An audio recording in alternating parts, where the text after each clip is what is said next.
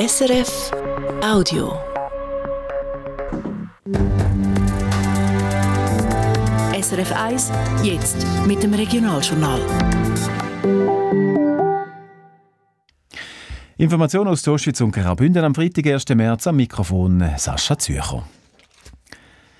Im Kanton Thurgau wird im Moment das kantonale Hundegesetz angepasst. Die Regierung hat jetzt ihre überarbeitete Botschaft verabschiedet. Dabei geht es unter anderem darum, dass die Bewilligungspflicht für potenziell gefährliche Hunderassen soll ausgeweitet werden. Bis jetzt haben Leute fürs Halten und Ausführen von diesen Hunden eine Bewilligung gebraucht. Neu soll die Bewilligungspflicht für die Betreuung von so Hunden gelten. Also zum Beispiel, wenn jemand in der Ferien so Hunde betreut, sagt der zuständige Regierung Regierungsrat Walter Schönholzer. Damit schliessen wir ein Schlupfloch. Wenn Betreuung äh, nicht würde von dieser Bewilligungspflicht erfasst werden, und das ist bis jetzt so gewesen, dann besteht eben die Möglichkeit, dass man die Bewilligungspflicht kaum umgehen kann. Und das wollen wir nicht.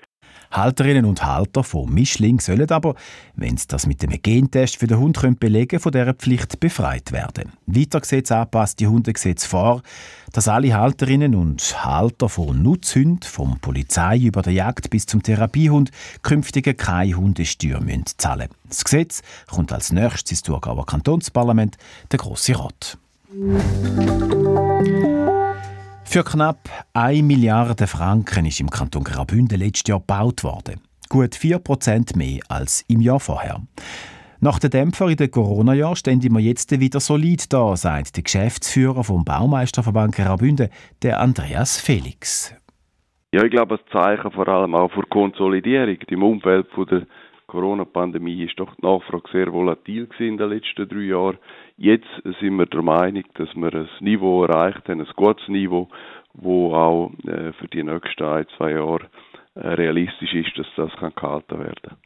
Etwa die Hälfte vom Geld von der Bündner Bauwirtschaft sei im Tiefbau hineingekommen. Ein Abstrich hätten viele Bauunternehmen Ende Jahr müssen machen, weil es schon im November ziemlich viel Schnee gegeben hat. Hätten wir die Bausaison an vielen Orten früher einstellen als sonst amix. Der Kanton Thurgau nimmt mit der Entschädigung von Opfern von damaligen Medikamententests schweizweit eine Pionierrolle ein. Die Auszahlungen von Solidaritätsbeiträgen regelt ein neues Gesetz, das nächstes Jahr in Kraft tritt und befristet bis Ende 2031 soll gültig sein.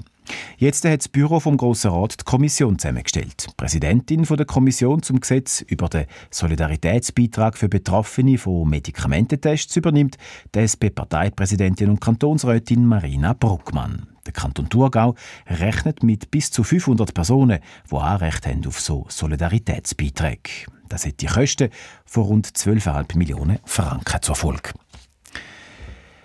Der St. Galler Regionalbank Acrevis mit Hauptsitz St. Gallen und sieben weitere Filialen vom Bodensee bis zum Zürichsee hat letztes Jahr den Gewinn um 10% auf rund 24 Millionen Franken gesteigert. Wie es in einer Mitteilung heisst, hat sich auch das Zinsgeschäft erfreulich entwickelt. Für die Generalversammlung beantragt der Verwaltungsrat eine Erhöhung der Dividende von 36 auf 40 Franken. Auf der A13 bei Andea hat es gestern einen tödlichen Autounfall gegeben. Einem Tunnel sind zwei Autos ineinander hineingefahren. Der 56-Jährige im einen Auto ist gestorben. Die beiden Insassen im anderen Auto haben sich mittelschwer verletzt, wie die Kantonspolizei Graubünden mitteilt. Nach dem Unfall hat man die Strecke für den Schwerverkehr rund vier Stunden lang gesperrt. Der restliche Verkehr ist über die Kantonsstraße umgeleitet worden. So viel vom Regionaljournal Ostschweiz und Graubünden. Das nächste Mal live im Radio heute Abend mit den Sendungen aus Chur und St. Gallen am halb sechs hier auf SRF 1. Das war ein Podcast von SRF.